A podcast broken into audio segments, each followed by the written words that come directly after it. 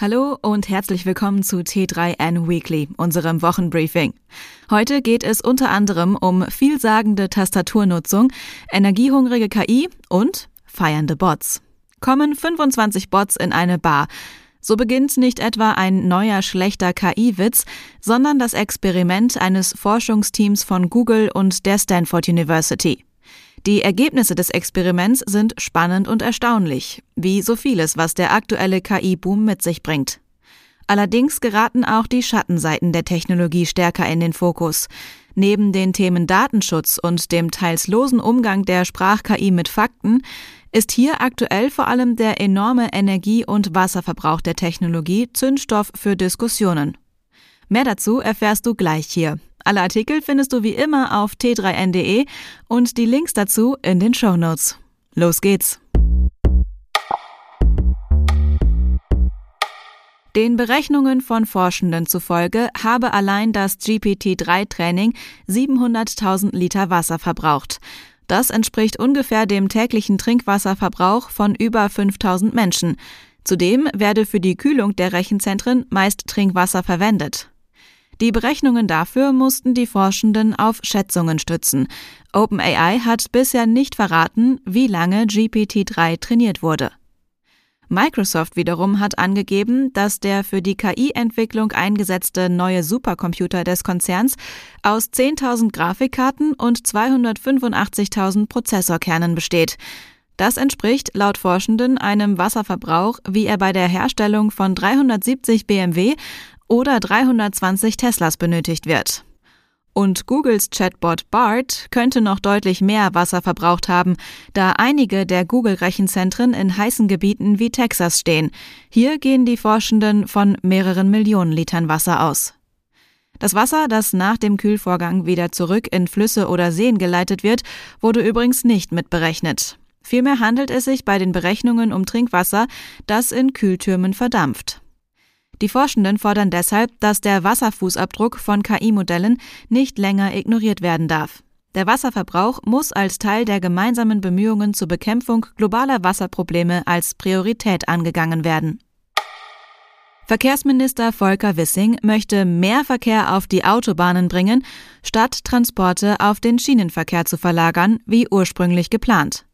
Im Verkehrsministerium geht man davon aus, dass der Straßenverkehr künftig weiter elektrifiziert wird und der Strom dafür aus erneuerbaren Quellen kommt.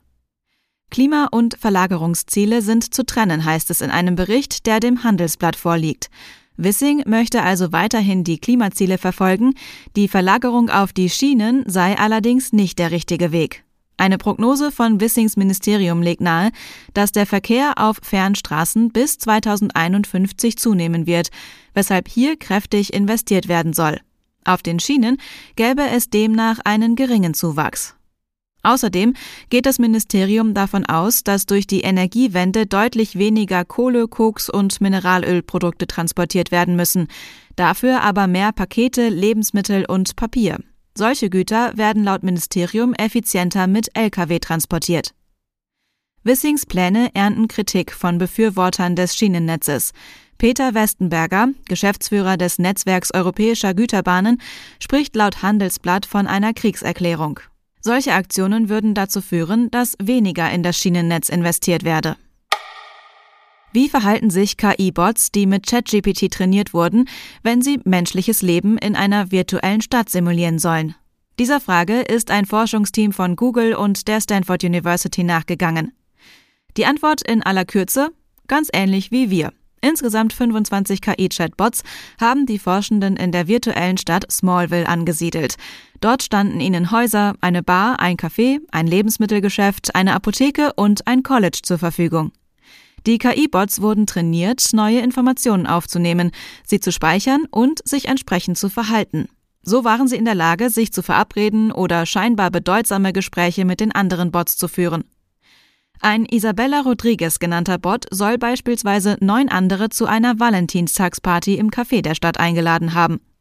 Die Gäste hätten sich zum Teil bei ihr zurückgemeldet, um ihre Freude über die Party zum Ausdruck zu bringen. Die Bots leisteten sich allerdings auch kleinere Schnitzer, wie den Besuch geschlossener Läden oder die Versammlung in einem Badezimmer, in dem sie eigentlich nichts zu suchen hatten. Der spontane mittägliche Besuch in einer Kneipe hat allerdings auch den Charakter eines allzu menschlichen Fehlers. Die Ergebnisse ihrer Forschungsarbeit haben die Forschenden im Rahmen der Studie Generative Agents interaktive Simulation des menschlichen Verhaltens veröffentlicht. Ein Peer Review der Arbeit steht noch aus. Ein Team der ETH Zürich hat ein Modell entwickelt, das anhand von Mausbewegungen und Tippverhalten das Stresslevel von Büroangestellten misst.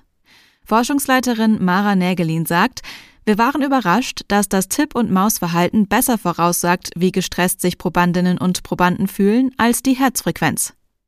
Die Mathematikerin Nägelin erklärte das Prinzip in der Pressemitteilung der Universität so. Wer gestresst ist, bewegt den Mauszeiger öfter und ungenauer und legt längere Wege am Bildschirm zurück. Entspannte Menschen gelangen dagegen auf kürzeren, direkteren Wegen an ihr Ziel und lassen sich dabei mehr Zeit. Ähnlich ist es beim Tippen. Die Studie ergab, gestresste Versuchspersonen machen mehr Fehler bei Tastatureingaben und viele kurze Pausen beim Tippen. Eine kontinuierliche Erkennung könnte dazu beitragen, Stress vorzubeugen und zu reduzieren.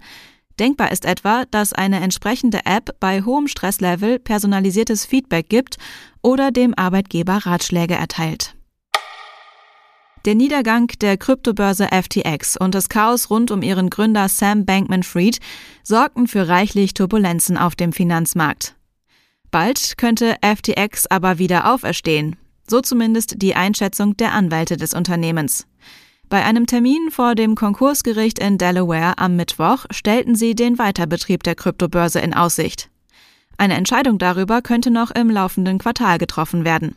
Die Aussicht auf den Neustart beflügelte den Kurs des nativen FTX-Token, der in die Höhe schnellte. Das Geld für die Wiederbelebung könnte dabei aus einer Fremdfinanzierung oder dem Verkauf der Vermögenswerte kommen. Allerdings warten die meisten FTX-Kundinnen noch auf die Rückzahlung ihrer Gelder. Bislang konnten nur FTX-Kundinnen in Japan ihr Geld wieder abheben. Bei FTX geht es aber nicht nur um eine finanzielle Stabilisierung. Die gesamte Unternehmenskultur dürfte eine Generalüberholung brauchen. So sollen bei FTX und den Tochterunternehmen Ausgaben und Rechnungen über Slack eingereicht und per Emoji genehmigt worden sein. Über die Nachrichtensysteme wurden teilweise Überweisungen in zweistelliger Millionenhöhe genehmigt. Gleichzeitig gab es nur inoffizielle oder gar keine Aufzeichnungen über die Transfers. Die meisten dieser Schnellentscheidungen sollen von Bankman-Fried selbst, dem technischen Leiter von FTX Nishad Singh oder Ex-CTO Gary Wang getroffen worden sein. Das Team von Interimsmanager John Ray fand zudem Kryptovermögenswerte im Wert von über einer Milliarde Dollar, für die nur wenige oder gar keine Aufzeichnungen existieren. Das Urteil des neuen Management-Teams ist entsprechend vernichtend.